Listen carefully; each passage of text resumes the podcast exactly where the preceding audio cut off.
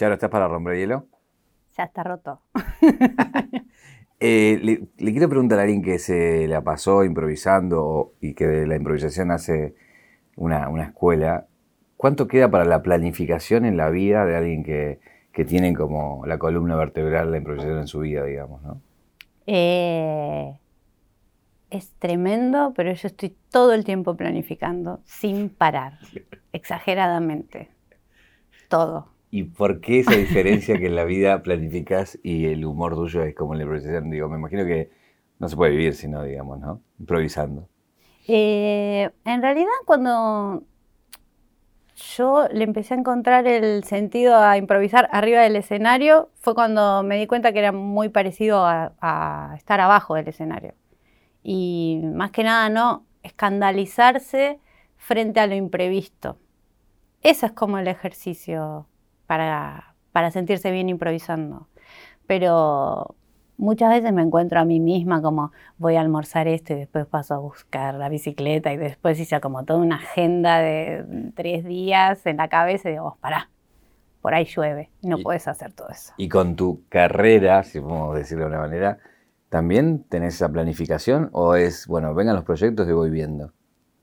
Ni idea cómo se hace, ni idea. O sea, y me gusta mucho no creer en el método. Como mm, que a veces yo escucho personas que tienen como un método. Incluso con Paloma Salas nos reímos del método, que es voy acá para que me vea tal y cuelgo tal cosa a tal hora. Y el algoritmo, que ni siquiera sé si se dice bien así, como y las vistas, y todo eso eh, me parece mentira no creo que funcione nada de nada que tenga que ver con tu carrera o con lo que querés decir. Carrera es una palabra medio rara también. Sí, por eso te decía el... Pero, sí, bueno, camino, no sé, camino demasiado hippie, prefiero carrera. Eh, nada se puede planificar así, con, con horarios y números. No funciona así. A mí no me funciona, tampoco que yo sea un ejemplo de triunfo, pero a mí no me sale, no me sale no tengo idea. Y trato de hacer todo lo que puedo, cada vez más. Un viaje, un viaje. Una vida, un recorrido. Una reconstrucción. Caja negra, caja negra. Todo queda registrado en la memoria.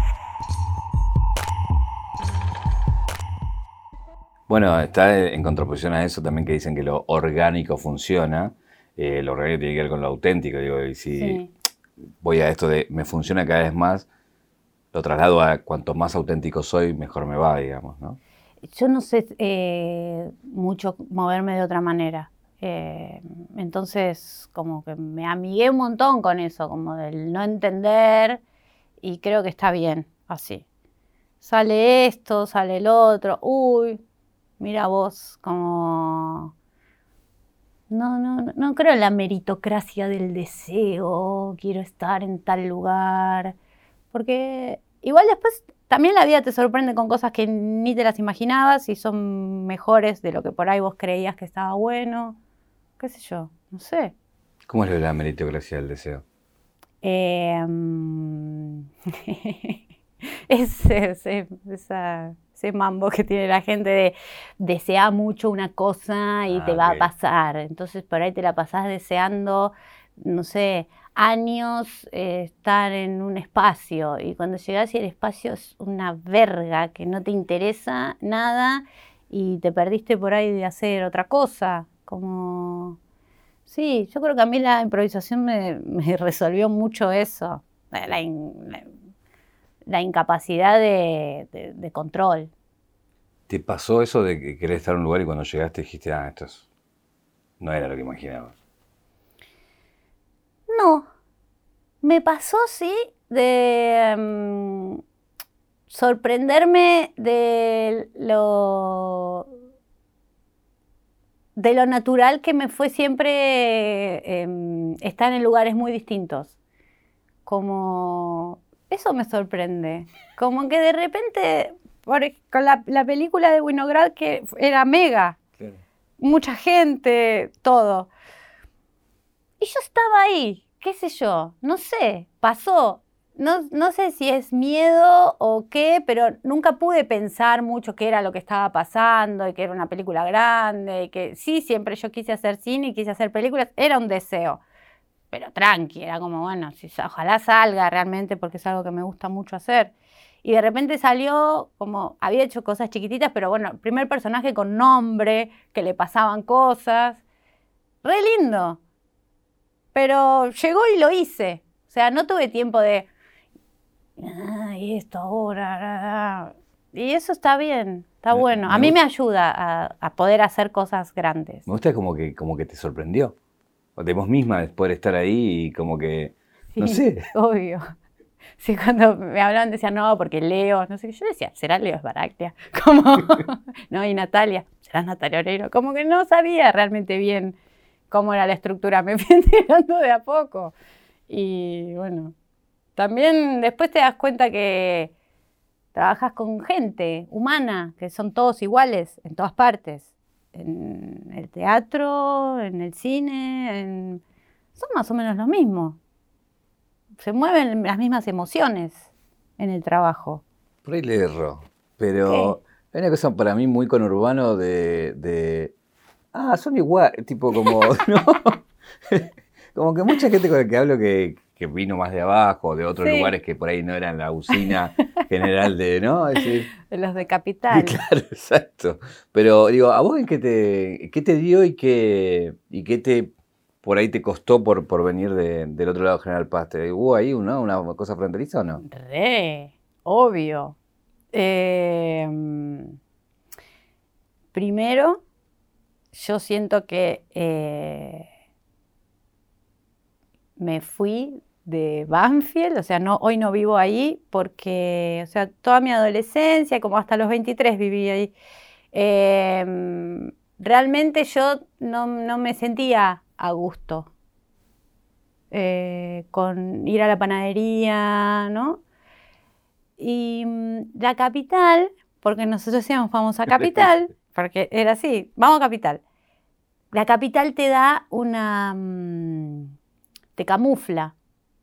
La capital te da una libertad de que hay mucha gente, a la mayoría de la gente no le importa mucho lo que está pasando, entonces te vestís como querés, te juntás con quien querés, volvés a la hora que querés. Y a mí todo ese anonimato urbano me atrajo mucho. Y eso es como una de las cosas que yo quiero mucho a la gente de conurbano que vive en capital. Mira. y conozco muchos y me relaciono mucho con ellos porque tenemos como ese mismo entendimiento de el que se fue del barrio a sobrevivir entre los edificios. Pero también está esa cosa de... El barrio. Claro, pero no, sos, de acá y si tampoco ya sos de allá cuando vas. Exacto. Es como un ente que, no tiene un lugar fijo. Por eso Em, tengo mucha empatía con personas que, son de lugares, de, barrios o de pueblos o de, las provincias y viven acá, que se entiende eso, que es un poquito, estos porteños, no entienden nada. Y nosotros hace 25 años que vivimos acá, abrazados a la obelisco, estos porteños son unos giles. Y en Manfield te dice esta porteña. Eh, hay una cosa que me encanta de, tu vida que es el quilombo que era tu casa. Porque para mí no mi lo casa de mi infancia. de tu infancia. Porque vivías con los cuatro abuelos. Los cuatro abuelos y mi tía Aurora. me imagino que es un bardo. Me imagino que bueno, tiene su dinámica y, todo fluye, ¿no? Pero, pero hoy un poco extraída de tiempo y espacio decís, bueno, era un poquito un bardo. Era divertido. Mucho contenido todo el tiempo. Eh, incluso hubo una etapa que también vivieron unas primas mías. Llegamos a ser 13 en esa casa. No, un montón. Un montón. Un montón. Pero también había como... Mm, eh, bueno, la casa esa había sido un geriátrico antes. Entonces eh, tenía como todo un folclore re... re divertido para nosotras. Como... Y a mí me pasaba mucho como de tener bases, ¿no? Como escenarios. Entonces un rato estaba con mis abuelos eh, maternos que eran más eh, amables y no sé qué, y te daban de comer. y después me iba con los, con los paternos que eran más locos, más intensos, y por ahí estaban rezando y ya les caía ahí. Em, entonces tenía como mucho de eso y a la vez, al ser un lugar tan grande y con tanta gente, tenía mucha soledad ahí. Eh, tenía mucho espacio para, para, armar, para armar. Ahí, como yo me hice, digamos, si ahora le ponemos nombre, actriz o performer o lo que quieras, porque tenía tiempo para montarme, maquillarme, vestirme, armar un set, traer los perros, como mm, horas. Estaba horas adentro, que capaz nadie sabía dónde estaba, eh, armando mucha, mucha fantasía me dio ese lugar, mucha, mucha libertad, mucha naturaleza. ¿Y sos más parecida hoy a los paternos o a los maternos? ¿O vos fuiste la mezcla? Y mira, eh, quisiera ser parecida a los maternos, porque también la familia de mi mamá tenía algo como que a mí me gustaba mucho, que se encontraban, eran como más clásicos, digo, jugaban al truco o hacían asado, y a mí eso me parecía fascinante, era como una tranquilidad de... Ah". y toda mi familia paterna eran muy locos, todos. Entonces, como toda la creatividad, el humor, la risa, lo intenso, la locura, eh, estaba ahí y, mi, y la paz estaba del otro lado. Pero soy López. y, el rezo no quedó. Tengo una virgen así grande en casa. ¿En serio? Sí. ¿La compraste o te la regalaron? Me la regaló mi amigo chino, se la trajo de México. Una virgen de, la Guadalupe, con LED atrás, ah, que va de un lado para el otro y yo me armo con mi propia religión ahí, mi propia relación con ella. La religión charista. Está divina, tiene de todo, de todo tipo de decoraciones, pero no quedó tan atrás la Virgen, ¿ves? ¿Y rezás o no? Charlo a veces. ¿Qué, charlas? Cosas. ¿El tipo de tu, de tu vida o tipo del mundo? Está medio complicado esto, hagamos algo. Bancame en esta. cortito.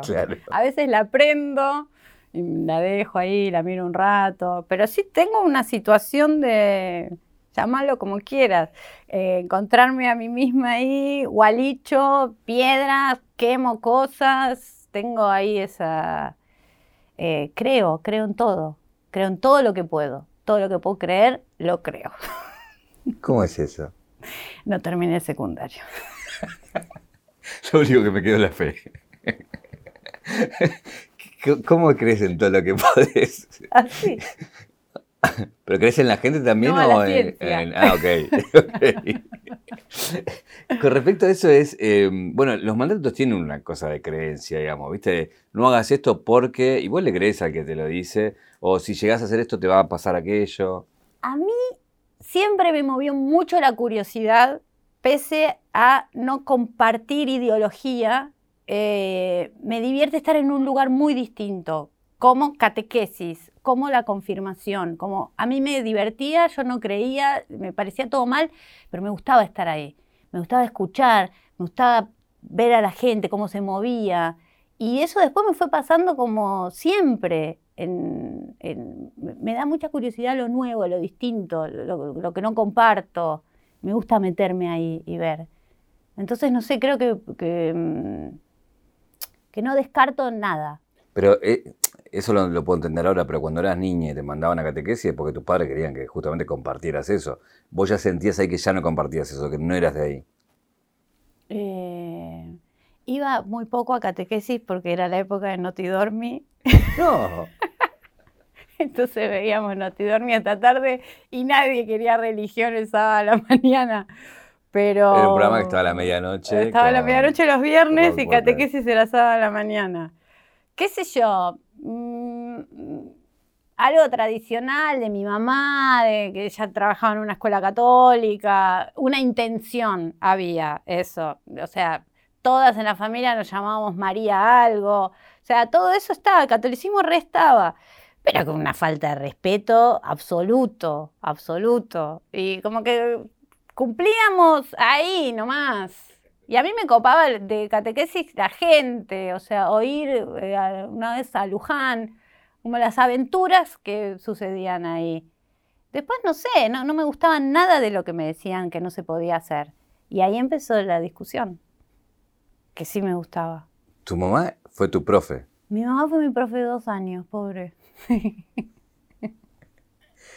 Obviamente no, no, no fue buena esa relación de alumna y, y, profe. Y por ella, por ella. por ella. Por ella, sí, por ella. ¿Por qué por ella? Y porque 13, 14 años yo tenía muchas ganas de vivir y, y era una pesada. Entonces, nada, yo a un colegio del Estado re lindo que hay allá en Banfield, que la escuela normal, que es mega, o sea, hay jardín, primaria, secundaria, todo. Y yo era muy feliz ahí en esa escuela también grande, medio anónima también, todo. Peronista, con pianos en las aulas. Medio. Esa escuela es como un poco rusa, ¿viste? Tipo como cosas de Olimpiadas había, como ganchos para ponerse, cosas para saltar. A mí me encanta ese lugar. Y mi mamá bien intencionada, buscando un futuro mejor para mí, me cambió a, su escuela, que era un perito mercantil. Yo soy disléxica, no entiendo nada, o sea, fue un infierno para mí el cambio a una escuela católica, con contabilidad y todo eso. Entonces, nada, yo ah, estaba re enojada. Y después volví al otro colegio. ¿Y tuviste tipo enfrentamientos con tu madre siendo alumna profe o...? Sí. ¿Hacía público o era después en casa? No, público no, público no. Pero mi mamá ya estaba re podrida. O sea, cuando me echaron, mi mamá estaba re contenta. Fue un alivio para ella. La única madre que ha festejado que echen a su hija. Sí, creo que fue como... ¿Y por qué te echaron? Porque llegué a las 7.000 amonestaciones. ¿Pero cuál fue la gota que rebalsó el vaso? Me agarré a piñas. no recreo. ¿Y recordás por qué? Porque habían hecho un dibujo mío, eh, caricatura, y decía soy lesbiana. Una compañera mía, que después me hice muy amiga de ella. Y... Además fuimos novias. no, pero creo que había cierto enamoramiento en un punto.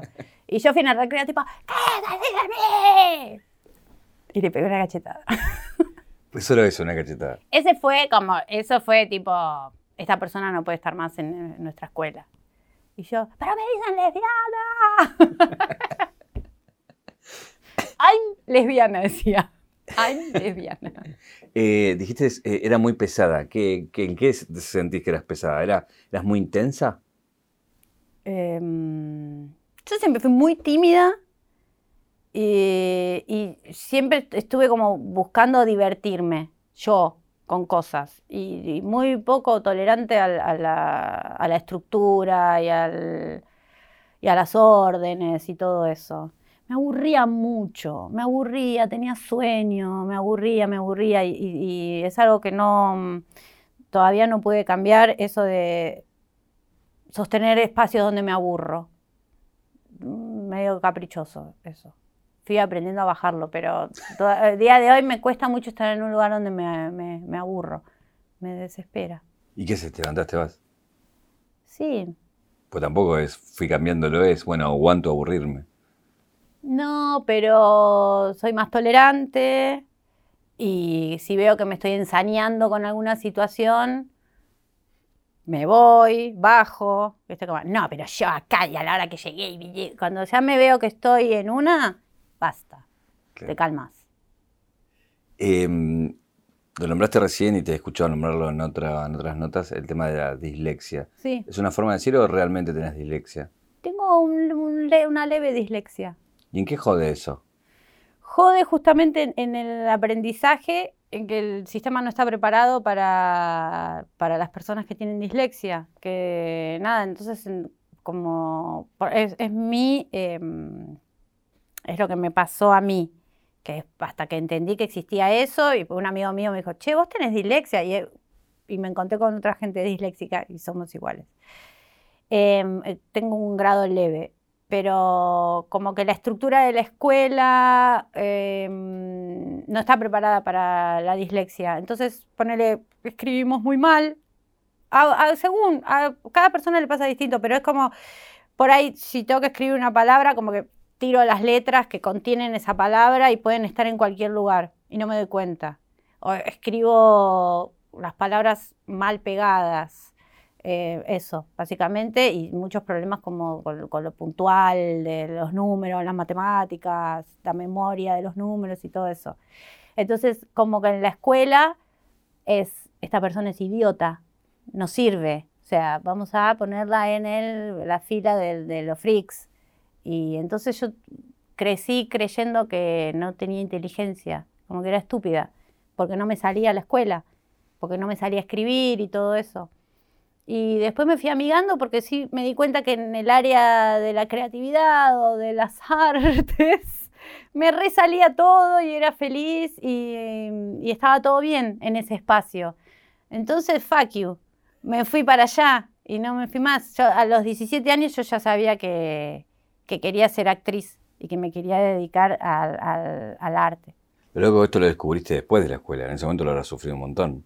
Sí, en ese momento lo sufría un montón porque por más que yo me hacía la que despreciaba el espacio, eh, era bastante frustrante, como decir, este año sí, voy a hacer todo, la carpeta, sí, sí, este año sí. Virgencita. no te da la cabeza, o sea, no, no te da la cabeza para, ese, para, para la educación, que, que, son planes armados hace cientos de cientos de años, y que dejan afuera mucha gente.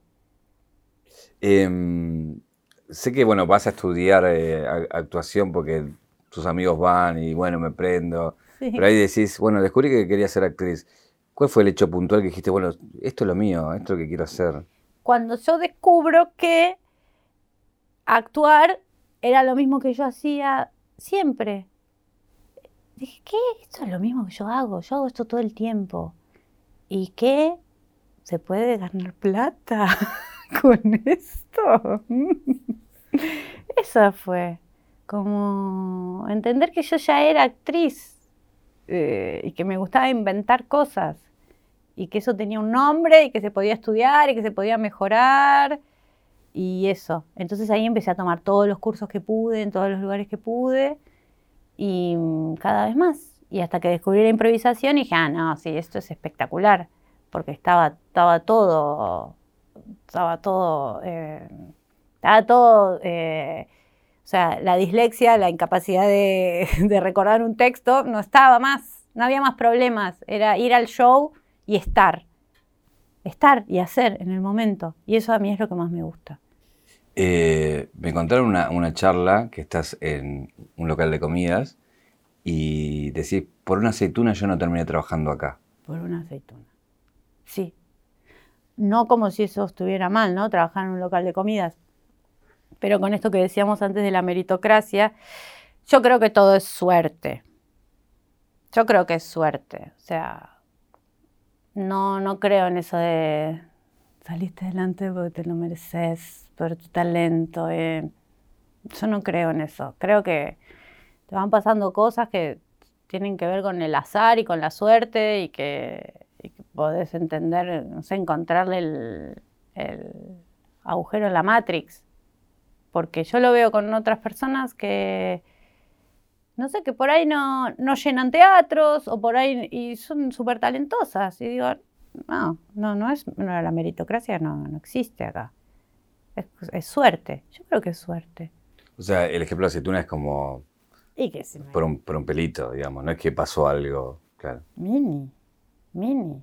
Imagínate, yo en la época que estaba en la secundaria, dejé la escuela, corralito, no la veíamos pero ni doblada. O sea, ¿qué íbamos a hacer? Realmente los que tenían plata se iban a Europa y los que estábamos acá era como, no había futuro.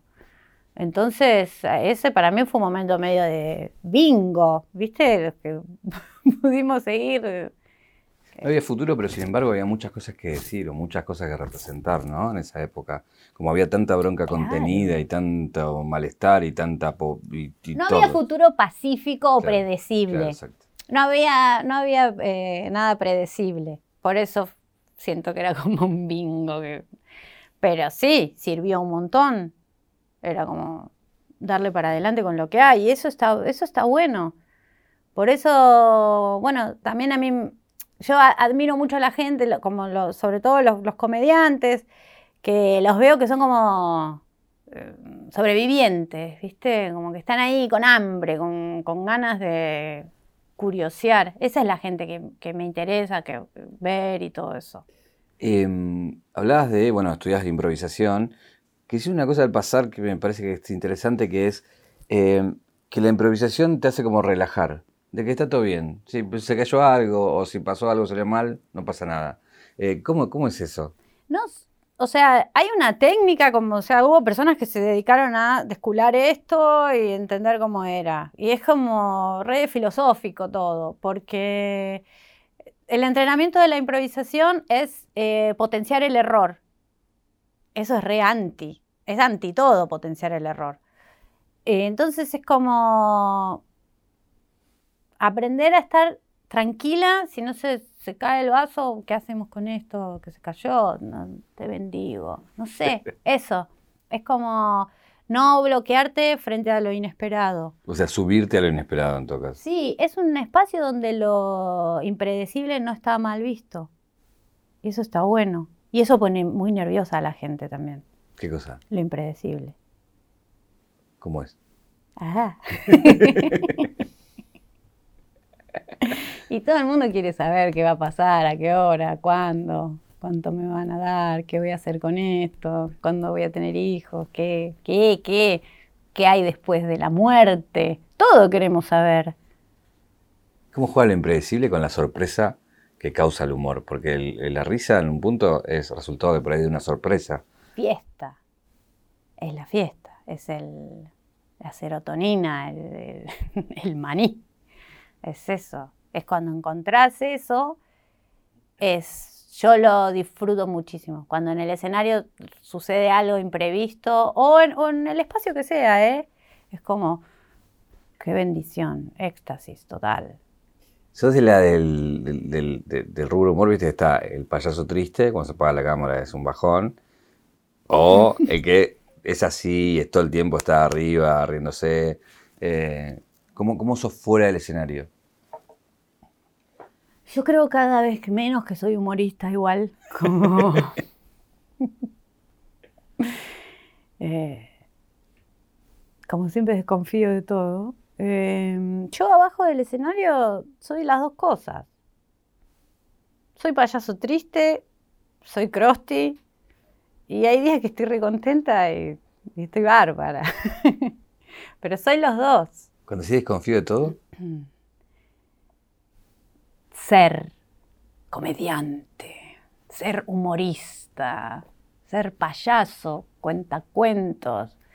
No sé, últimamente estoy más contenta arriba del escenario porque estoy hablando mucho de, de, de la oscuridad mía. Y cuando pude sacar eso y ver lo que pasaba, me dio mucha felicidad. No sé si eso es ser comediante o tiene que ver con el humor. Ya no pienso en hacer un chiste con un, eh, un set, un desarrollo y un remate. Ya me, me olvidé de eso. Cuando hacía eso tenía una libreta al lado todo el tiempo tratando de hacer bien el chiste. Y ahora empecé a contar cosas mías de manera graciosa. No sé qué es eso. Pero la gente se ríe y yo la paso bien. No sé cuánto tiempo va a durar, pero esa desconfianza que me genera ser algo eh, me, da libertad para ir probando otras cosas. Decís la oscuridad mía, eh, sí. ¿Qué? ¿A qué te referís? no sé, a cosas que por ahí una no cuenta porque te avergüenzan o porque no entendés por qué te avergüenzan, o porque proteges a otra persona sin saber por qué. Contame una que cuentes arriba del escenario. No.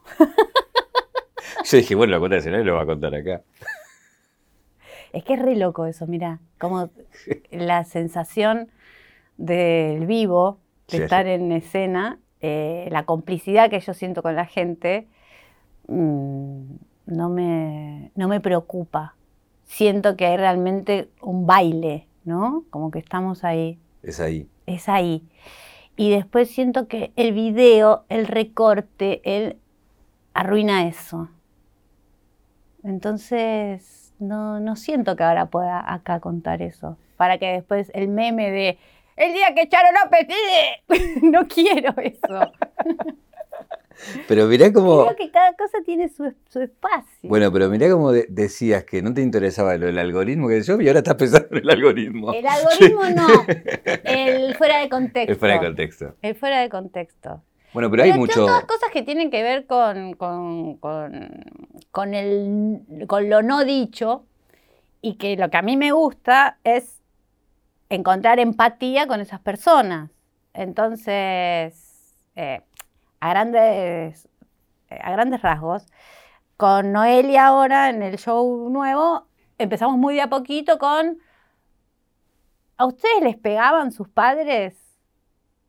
Sí, sí, sí, sí, sí, sí, sí, sí, sí. Ah, hablemos de esto. Y entonces ahí está esa comunión y nos preguntamos a nosotras mismas como, ¿por qué la gente no habla de esto? ¿Por qué ya no se habla más? ¿Por qué todos? Mm, ¿Qué pasó? Si nos pasaba a todos. Entonces, poder hacer algo con todo eso, si lo querés más falopa, pues se puede llamar sanarlo, o encontrar comedia donde hay tragedia, bla, tiene cosas, hay espacios donde les pueden poner nombre a eso. Bueno, también no se habla mucho porque los culpables de eso lo niegan, ¿no? Porque los padres le dicen, vos veas, no. Sí. Pues cualquier cosa estás diciendo y el, y, el, que vino arriba, y el otro, y el otro, y el otro. Entonces también es divertido eso, como bueno, a mí me pegaban con la mano, pero al otro le pegaban con un cinturón, a mi abuelo lo llenaban de miel y lo tiraban a un panal, o sea, y al otro lo metían antorchas y lo, y lo dejaban en el río. No sé, también, ¿no? Esa carga genética de, que termina en una no pegándole a sus hijos. Ay, me muero si recortan esto día del día que le pegaron a Charles López sus padres. Y bueno, y sí, pasó. Em, hay una, un aspecto de ese momento de cuando estudias que es eh, el evento, ¿no? Ir a hacer eventos. Sí. Digo, es nada, ganar el dinero para vivir de lo que uno hace. Y una frase que te escuché decir una vez que es em, ir a trabajar para el enemigo de algún punto. Mm. Eh, ¿Cómo es ir a trabajar para el enemigo y qué se aprende y por qué uno trabaja para el enemigo? Se aprende eh, es un chancletazo al ego constante y eso está bueno. Se aprende a, ser como una figura muy clásica, que es el bufón.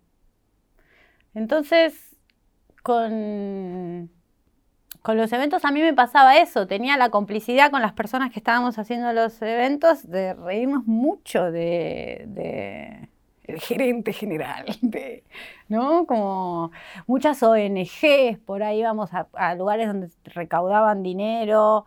Y a mí todo eso me sirvió mucho para hacer otras cosas. Para pagar el alquiler. no, económicamente me sirvió un montón y yo viví de eso 10 años. Eh, y estaba muy bien. Pero también me sirvió mucho material, saqué de ahí, como cosas que mm, espacios donde yo nunca hubiera podido estar si no estaba trabajando para ellos. Entonces como vi estructuras, vi, sí, aprendí mucho yo ahí, mucho, mucha, mucha mecánica humana, de estatus, de lo que es un trabajo, o sea, digo el enemigo por trabajar para empresas o multinacionales o oficinistas, el trato de los hombres con las mujeres. Ahí a mí me fueron cayendo, digo, eh, todo esto es 2005, donde yo por lo menos no tenía el feminismo tan cerca, entonces ahí me empezó a hacer ruido mucho el machismo en el trato con, esa gente que era tan diferente a la, a la que yo estaba acostumbrada. Entonces me fue fácil como ubicar eh, los roles de género en, los espacios laborales. Eh, fue ahí donde yo los empecé a entender. Después, bueno, los empecé a entender más cerca y ahí se fue toda la mierda. Pero siempre es más fácil verlo en lo que está lejos. ¿Y qué pasó cuando lo entendiste cerca? Y cuando lo entendí cerca, lo más Em, para mí, doloroso o, claro, no sé, o las dos cosas a la vez, es saber que nunca vamos a ser pares, nunca va a haber igualdad. Por más que parezca que sí, eh, nunca una mujer va a ser una más en un equipo. Eso descubrí. Nunca vas a ser una más. Y eso era algo que yo siempre buscaba como ser una más. Como eso que, no sé, por ahí ahora ya está, es re viejo decir esto, pero el antifeminismo que dice, no, que ustedes quieren ser como, quieren ser hombres. Y es, no, yo quiero pasarla bien como la pasan los hombres. Quiero tener el mismo acceso, el mismo derecho, el mismo sueldo, el mismo respeto. Quiero eso yo también. No, no quiero ser eh, un hombre. Y entonces a veces, viste, como la supervivencia medio te vas camuflando. Yo soy copada, chicos, está todo bien. Y nunca, vas, nunca va a estar todo bien del todo. O sea, podés lograr amistades, compañerismo y todo, pero nunca vas a ser una más. Nunca. Y con la lucha que viene después y como estamos hoy, ¿seguís sintiendo que eso nunca va a pasar? O que por ahí, no sé si las nuevas generaciones, el tiempo? Mira, em, yo vivo con mucha... Mm, eh, con, mucho cariño el arco, ¿no? Que, yo por lo menos vi. Que al principio, como los chistes, como con Malena, me acuerdo el día que grabamos Capos Cómicos, que nos estábamos riendo de Olmedo y Porcel y de esa estructura. Em, en un momento tuvimos un, como, ¿lo hacemos? Esto como, yo recuerdo ese momento de complicidad. Y, y, ahora es una pavada. Ahora veo eso y, pero mucha gente hace cosas muchísimo más grandes yo que sé, hablar de aborto, todo eso daba miedo y entusiasmo y alegría. Y, ah, ah vamos a hacer esto. Em, entonces ahora veo como nosotras más aguerridas y ahora veo como que ya mm, el género es otra cosa, salir del closet no existe más, o sea, veo que las personas más jóvenes tienen muchos menos problemas en, cuanto a eso puntualmente, que nosotras por ahí este, era algo más eh, rígido, pero se va a caer, se va a caer, no sé. No veo difícil. Siento que a veces en mi contexto sí se va a caer, pero después abrís Twitter y no se va a caer nada. Y después ves el noticiero y no se cae nada. Y después, no sé.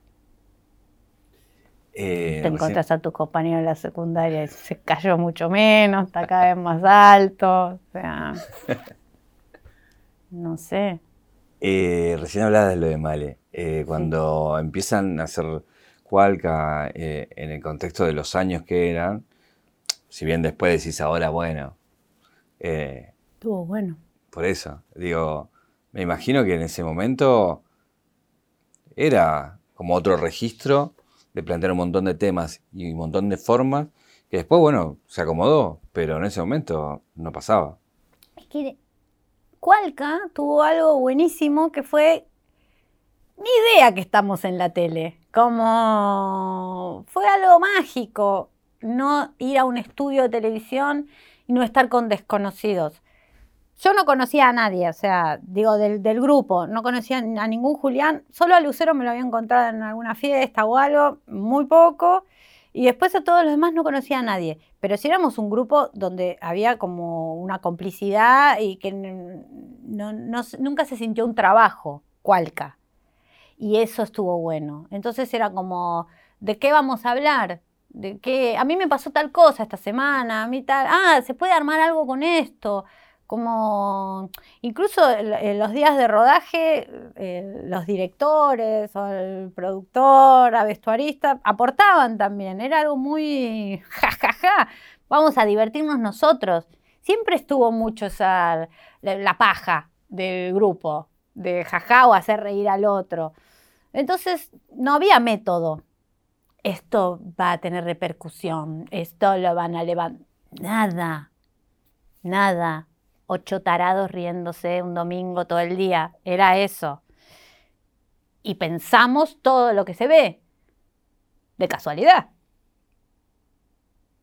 No era algo pensado como, con esto los hacemos mierda, no, era, hija de puta, vamos a hacer algo, da, hagamos algo de este, no, si es bueno, mejor de este, dale, como, esa diversión, existía la diversión, nos reíamos mucho.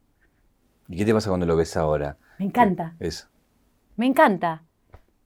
Estamos muy jóvenes, muy delgados. no, nos miro, nos miro con un cariño eh, cuando veo Cualca, eh, que de repente me aparece en YouTube o algo, digo, qué chiquitos, como qué amorosos, me pasa eso. Nos veo, nos veo chiquitos, re inocentes y haciendo algo que ni idea. Y que, no sé, Cualca se movió mucho después. Como pasaron muchas cosas con eso. Bueno, y... la generación que se educó por ahí con, con cualquier, imagino que te vienen pibes y te dicen, me yo me... Vienen pibes y me dicen, pibas, Pibas. tipo, sos mi adolescencia. ¿Qué? ¿Cómo? Ayer. Mi amor. Eh, Cartoon acá contó una anécdota de una filmación en una heladería que implosionó y demás. ¿Heladería? Eh, sí, pero quería que me Ah, cuentes... lo de Cremolati. Yo no comí pollo. Yo zafé. Pero quería saber si vos tenías alguna de ese estilo, porque era un grupo, como decís, muy, ya era una troupe que se reían mucho, ¿no? Nos reíamos mucho y no, no teníamos motorhome, no teníamos nada, o sea, la, la distribución de capitales, era- no había nada. Eh, no, de la de como, la, como la hermosa historia de Cremolati, yo no, no, no tengo ninguna. Ah, sí, tengo una muy buena. Nos juntábamos todos en la productora, que era un PH acá en colegiales, y yo había empezado a usar, de- fue la primera vez que usé la copa menstrual, que no la usé nunca más después de ese día, pero me acuerdo que éramos muchas personas, o sea, los actores, muchos, DF, estaba Lucho, estaba todo, mucha gente, un solo baño. Y yo como, voy a vivir mi feminismo ecológico. Entré al baño y no sé qué hice, algo mal, pero de repente era Carrie entero, eh, fue el baño entero de Carrie. Y escuchaba a toda la gente tipo, bla, bla, bla. o sea, es duro estar en- siendo Carrie con 30 personas afuera. Y eso era bueno por situaciones de escasos recursos, que me quedé como limpiando un asesinato. Yo te iba a preguntar, ¿qué hiciste? Limpié, limpié, lim- limpié, limpié como si fuera Jason. ¿Y cuando saliste blanqueaste bajé de o ese barco. bajé- te blanqueaste o dijiste, nada, tiraste nada Nada, acá"? nada. Es que las mujeres tenemos esa capacidad. esa locura. Esa, esa locura. O sea, vos vas al baño y de repente sangre, mierda, dolor, todo eso. O sea, estás en, la peor situación que se le puede ocurrir a un ser humano y salís sin polvar la nariz.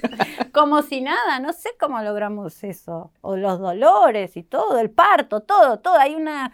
Hay una un adoctrinamiento de- del cuerpo de femenino, de la mujer, no sé, útero portante, no quiero ofender a nadie, no quiero hablar mal, eh, con la realidad y con la cabeza, como la- estar entrenadas para hacer como que no pasa nada. Para soportar. Es terrible eso. Bueno, el caso del hombre es una rayita de fiebre e internación. Sí, pobres. es muy duro. Estamos educados así. Es muy duro. Pero nosotras estamos acostumbradas, no sé, parir y salir como si nada, trabajar embarazada, menstruando, con dolor de ano, lo que sea, estás ahí, como si nada, disimulando. Es fatal. Eh, haces todo ese camino más de mucho contenido para internet, que también no, no se, no se hacía mucho en esos años y fuiste haciendo mucho ahí actuación. Eh, y después, bueno, está el teatro por un lado, que calculo que debe ser uno de los lugares más naturales en los cuales te, te sentís. Y después también hiciste radio, y haces radio de alguna manera, ahora haces con Noé, hiciste el podcast. Em, ¿Encontrás diferencias entre esos formatos o para vos es lo mismo hacer lo que sabes hacer en el lugar que te toque? Eh, ¿Ves? Por eso te digo que yo no sé bien qué es lo que hago. De verdad, honestamente te lo digo. No sé qué hago bien. Voy, hablo, estoy, curioseo. Em, por eso sí es, es, muy diferente actuar en un audiovisual, porque dependes de un montón de personas que están esperando que vos digas algo, que te muevas, o que el, micrófono y todo eso. Todas esas condiciones las tuve que aprender. Fue es como una carrera nueva, como otra cosa, como y, y todo la radio, más allá de que por ahí preparo algo, siento como otra libertad que es mucho más parecida a estar en el teatro. Y en el podcast también me pasó lo mismo. El podcast, el podcast fue lo más parecido a estar improvisando con Mosquito. O sea, eso. ¿Con Olia qué encontraste? Porque hace una dupla como que se mimetizan y yo que la conozco, digo, a veces siento que estoy hablando con una con otra eh, porque no sé quién, quién es de quién, ¿entendés? Como esta frase si es de ella, es de esta forma de hablar. Ay, mira. Eh, mira, justo un amigo mío el otro día me dijo, ¿de dónde es Noelia? Porque parece de los nuestros. Los nuestros son los de Conurbano en Capital. Eh, parece de los nuestros, no parece de Capital. no, no es de Capital. No, no puede ser. Sí, sí, parece de los nuestros. No sé, hay una compatibilidad de... Hay, hay con gente que que empatizás en cosas muy puntuales y que es muy difícil encontrar a esa gente. Y cuando sucede, eh, te quedas ahí, como, no sé, un video de una, ahora que estamos en eso, un video de una servilleta que tiene un bonete, que va por lugares. Ja, ja, ja, ja, ja, ja, ja, ja, Yo qué sé, 42 años. Ja, ja. Hay un espacio de libertad ahí, compartido. Y después, bueno, sí, es normal, cuando estás mucho tiempo con alguien y, y trabajas, sí, se te pegan modismos, formas, ideas, nos escuchamos mucho, eh, hablamos mucho. Y bueno, y más o menos nos gustan las mismas cosas también. Yo soy más vieja, más grande. eh, ¿Te ves por fuera? Eh, directamente, por un momento lo decís, ya no sé si soy actriz de comedia, ya, no sé si soy comediante. ¿Te ves en un futuro por fuera de la comedia haciendo eh, actuación, no sé, dramática o películas más en otro tono y dejando la comedia? ¿O es una cuestión de no saber muy bien esto que decís, no sé qué soy? Dos cosas a la vez. Como sí, fantaseo que sí, o sea, me encantaría hacer más películas, me gusta mucho la situación, crear personajes, me parece que es como otro espacio, otro tiempo que es algo que me gustaría hacer más.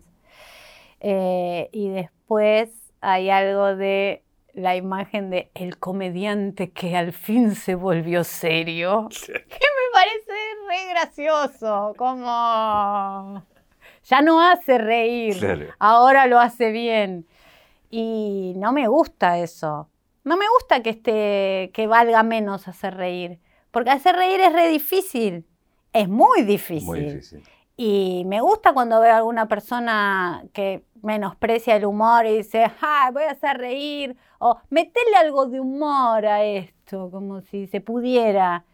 Em, para mí vale muchísimo el humor. Entonces no, no, no lo quiero ver como algo que dejo atrás, como que vale menos, para que el drama llegue a mi vida.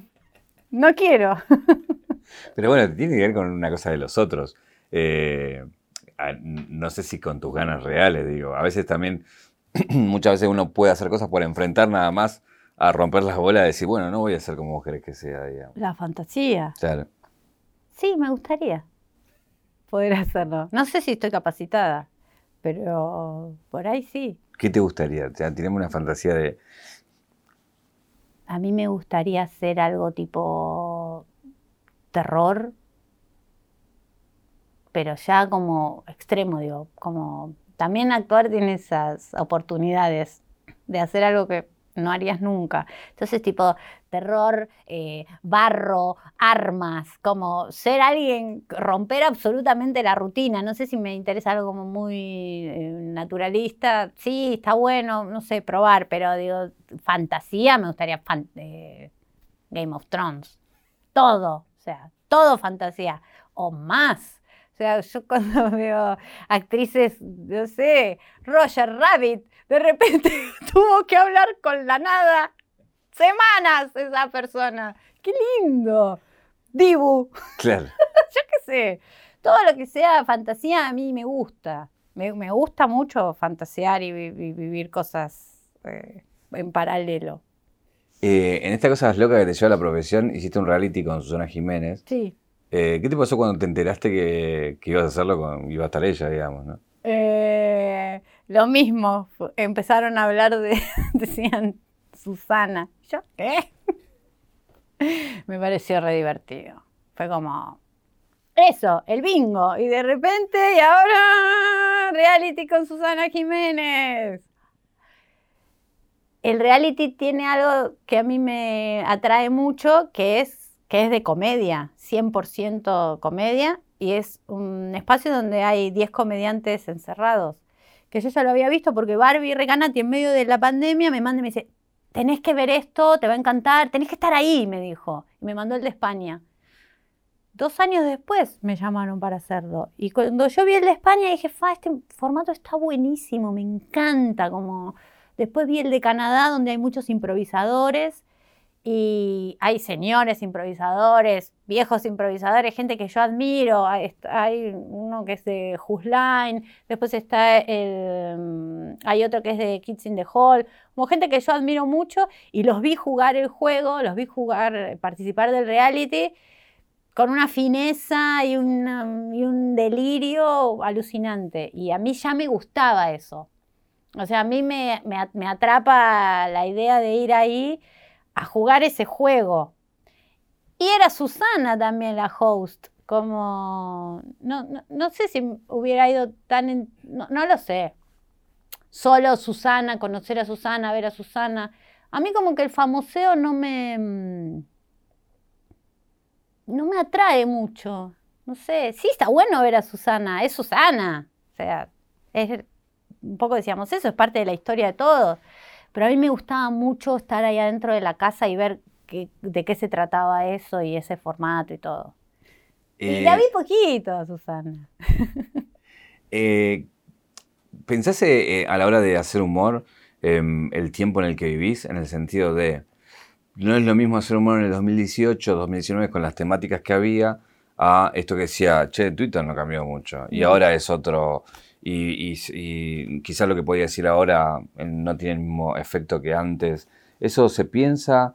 Eh, ¿Lo, evalúas a la hora de, las temáticas y de cómo tocas el humor? Sí, sí, eso se aprende, se aprende. Yo eh, me fui liberando de la condescendencia y del miedo, de a poco. Como mm, al principio, como los, primeros torpes pasos en el stand-up fueron, soy fea, ¿no? Como de, como de decir, yo pienso como piensa la hegemonía, ahora déjenme en paz, voy a empezar a, decir cosas. Entonces hacía como un material que era medio malondero conmigo. Y después entendí que yo eso lo hacía para calmarlos y que me dejen hablar de otras cosas. Entonces como esa condescendencia eh, la corté por completo, porque yo no lo sentía, aparte ni lo creía. Entonces eso de, mm, como al principio, de Twitter y todo eso, como callate vos, que sos fea, o cosas así, a mí me pasa mucho como que soy fea o que parezco un hombre, y eh, como donde me atacan es con eso. Y yo como. Como, yo no lo creo como una ofensa, nada de eso. No, no, no creo en eso. Entonces, ¿por qué me voy a aprender en esta? Si yo no lo siento para nada. Entonces, como aprendí a dejar todas esas temáticas de lado y entender cuándo yo estaba siendo condescendiente con el sistema y cuándo era condescendiente con lo que yo pensaba, que era re anti. O sea, ¿qué me importa a mí? La forma de los cuerpos, qué sé yo, es un embole. Eh, te escuché decir también que muchas veces te, definís como salvaje. Sí. Eh, ¿Y cómo, cómo machea eso con cuando, justamente, anti-establishment, cuando tenés que coquetear con establishment, digo, de, bueno, sabes que puedes romper tazas, digo, en ese, lugar, digamos. Eh, y eso puede generar problemas. ¿Sos igual siempre o, bueno, acá me porto o trato de no hacer mucho quilombo porque se puede pudrir, digo? Eh, no, no tanto romper tazas, pero yo sí sé que mi peligro es la palabra. Em, y un poco me gusta como correr ese límite donde de repente me dicen, está tal que es tal cosa. Hola, ¿qué tal? Como... Y no es muy orgánico, es medio... a propósito. Medio a propósito. Me gusta como bajar estatus como, ah, ¿qué haces? Como, no sé, hay algo ahí que a mí me divierte. Em, ¿Pero qué decís? ¿Qué tirás? Me gusta tratar a todos por igual. Bien. Eso me parece re importante. Y sé que no es así. Sé que hay gente que está esperando que, que se los trate de otra manera. Pleitesía. Pleitesía y condescendencia. Aprendí a no reírme yo. También. Eso está bueno. Es re liberador no reírte de todo, cuando no te causa gracia. Y bueno, eso cae re mal. Y digo, cuando no me gustan las cosas, muchas veces las digo, y eso cae mal también. Y bueno, y a veces me da culpa, y a veces, bueno. Yo te quería preguntar, porque eh, esto veníamos charlando, ¿no? El hecho de ser mujer, está siempre la que dice, o la que se planta, esa es la jodida. Sí, obvio. ¿Y cuánto te jode? Por eso no, nunca vamos a hacer una más. Porque en la mujer es la pesada, la amarga, todo. Y en el hombre quisiera salir de este binarismo, pero a, grandes trazos es así. O digamos más que hombre-mujer, personas como masculinas o femeninas o con un trato más masculino o más machista, es, ah, pero qué tipo plantado, qué, qué hombre, qué, qué bien. Eh, está nervioso, no le molesten, ¿no? Como es antiguo también todo eso, pero lamentablemente no creo que se va a caer, se va a caer, porque todo eso está por ahí ahora un poquito más solapado, pero, pero existe eso, todos ese tipo de rasgos mal vistos en una mujer. Y bueno, que vayan a la mierda, qué sé yo. También llega un momento que te cansás. ¿Qué vas a hacer? lustrarles las bolas de por vida, no. Yo qué sé. Eh, tengo una caja acá. Creo que tu foto más famosa está. ¡Ay! Sí. ¿No? Re. Y aparte la posteas mucho. La uso, sí, la uso. La, usé mucho tiempo en shows. Cerraba eh, shows con esto. ¿Qué significa esta foto para vos? Esta foto eh, esta foto es como mi, mi las dos cosas a la vez, eternas. Es como no creer en nada, ¿no? Como entender que, y por eso yo vuelvo tanto con el binarismo, o no quiero hombre-mujer, no quiero comediante-actriz, no quiero drama-comedia, porque siento que uno de los problemas que hay en el mundo, para mí, es esto, es las dos, solo las dos opciones. Entonces, como que siento que las dos opciones tranquilizan un montón y la gente dice, es así o es así, pasa esto o pasa esto. Y la vida es re complicada y son muchas opciones y una persona tiene muchas maneras de, pensar y hay muchas sexualidades y hay muchas formas de ser y hay mucho todo. Pero creo que hay una vagancia re grande en el binarismo de decir esto es así o esto es así. Entonces siento que hay un trabajo grande para hacer, que es entender caso por caso, por lo menos de quienes tengan cerca, eh, qué pasa y por qué. O sea, qué lindo que digas la palabra vagancia. Vagancia, para mí es vagancia absoluta. Absolutamente. Para mí es vagancia intelectual total. Eh, como esto de, bueno, y ahora el feminismo, ¿qué, queremos? El poder. No, el poder nos trajo hasta acá. El poder no. ¿Qué queremos? Igualdad. O sea, hay que, son, es más fino siempre. ¿Qué quiero? ¿El aborto? Quiero el aborto para quien tenga ganas de abortar. Y yo que tengo ganas de tener un bebito, ahí lo tengo. Y ahí, y ahí estamos. Y, mm, y, lo que me pasó lindísimo con esta foto es que una chica me manda un link y me dice, mira, postearon tu foto en un Facebook pro vida. Entonces estaba esa foto y abajo muchos comentarios. Y uno de los comentarios era, eh, sáquensela y denla en adopción. Una persona puso eso. Y yo mostraba esta foto en el show y decía que se me abrió un, una nueva, un portal nuevo, eh, porque yo nunca había pensado en eso, porque él no, no aclaraba qué a quién. ¿A quién se la daban? A quién adoptaban y a quién mataban. Entonces ese fue mi cierre de show durante un tiempo. O sea, eso. Frente a algo tan duro, ¿cómo hago un chiste con esto? Y con sus propias palabras. También está bueno. A mí me gusta trabajar mucho eso del espejo. Mira lo que me dijiste, o sea, o mira lo que pensás. Y eso, eso, eso provoca, ¿eh? Provoca más que una respuesta, espejar. Está bueno.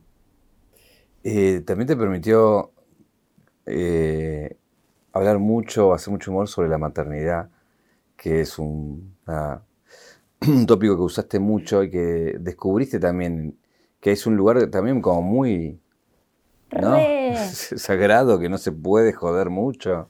Sí. Em, ahí creo que empezó mi ablande con las personas, como empecé a, ver más madres en, el público y, empecé como a, empatizar con, otras personas con las que yo no, estaba acostumbrada a, hablar o, a, que me consuman. Y nada, empecé a hacer como material de la cesárea y, y, cómo fue mi cesárea y no sé qué, y nada, con chistes y yo sentía que pasaba algo. Un par de veces se pusieron a llorar, se emocionaron, como a mí también me movilizaba mucho eso. Como que a veces encuentro algo en el humor que es como re... Mm, es, es el ticket envenenado, porque te da un pase a algo que, mm, que no sabes qué va a pasar con eso. Que esperás risa y por ahí hay emoción o llanto o algo así y, a mí me gusta ir ahí, trato de encontrar qué, pasa con tanta tragedia, qué sé yo. Hay cosas que tienen que esperar para poder hablar, ¿no? Para, para poder hacer un chiste o algo así. Como hay cosas que hay que darle su tiempo. Y a veces decís, no, no estoy lista para hablar de esto ahora. Eh, dijiste un par de veces que le perdiste el miedo a eh, y no quería dejar pasar de, a qué todavía le tenés miedo.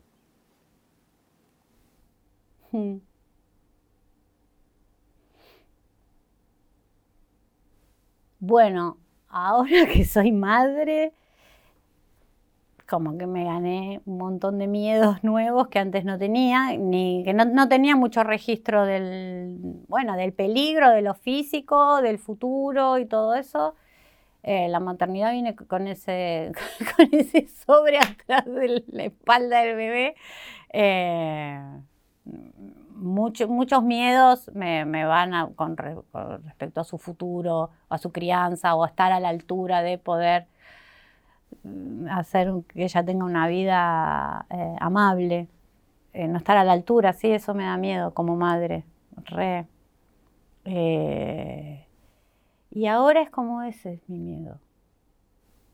Después, no sé, después siento que todo lo demás, eh, creo que lo, decíamos la, otra vez eh, en crossover, esto de que, que hayan costado mucho las cosas en un momento, te alivia, lo económico estoy hablando, ¿no? Hablo de lo económico y de lo mm, y, del trabajo. O sea, cuando no estuvo, no estuvo tan mal. Entonces, no hay, eh, ese miedo se, se apaga. Y ahora estoy más como con eso, como concentrada y enfocada en eso. Siento que lo, más peligroso que puede llegar a pasar es, tiene que ver con, con mi maternidad o mi, mi dislexia metida en la maternidad y todo eso. Eh, me gusta mucho ese chiste de, ser una esclava de una rubia. Ay, sí, es que lo soy. es como... Es que lo soy. Sí, sí, total. Eh, tengo un anillo para regalarte, que es el de 0800 Don Roach. Gracias. Ay, qué lujo. esta, esta te la puedes obviamente llevar también. Bueno, gracias. Y la última pregunta es cuando llega al final de, si vamos a la caja negra de tu vida, ¿cuál es el momento que te convierte en Charo López?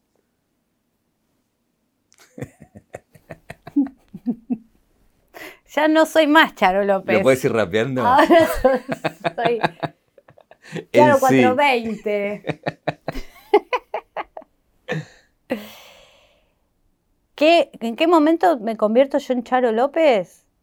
Pero hay una cosa con eso que es cuando, mm. cuando te dicen Charo es porque había gente que se llamaba igual que vos, que habían como tres. Sí. Qué casualidad. Porquería. Qué porquería. Pobre la Charo López, auténtica. Auténtica que. Pobre mujer. Te metiste en Wikipedia. Sí, fue algo que se me fue de las manos, claramente. Yo quién me iba a imaginar que alguien me iba a googlear en algún momento de mi vida.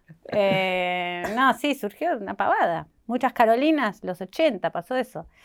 Em, y sí, empezó eso. Eh, Charo empezó en la misma época, en cambiarme de escuela, en empezar teatro, en, vivir otras realidades, en, en desinhibirme mucho, porque yo siempre fui muy tímida.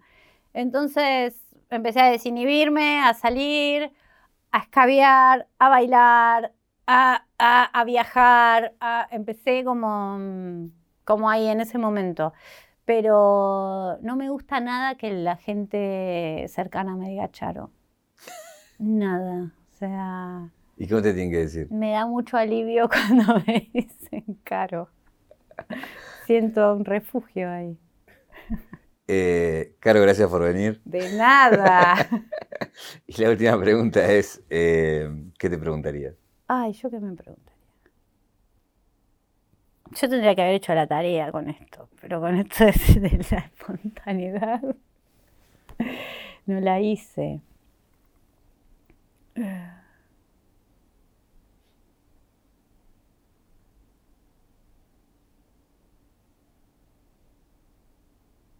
No sé. Em, No sé, ¿alguna vez pasó esto? que nadie diga nada. ¿Querés que la hagamos así? Eh, no me siento tan interesante como para preguntarme algo. ¿Tu mujer quién eres? Em, no sé. Mis secretos de belleza. Gracias. A vos.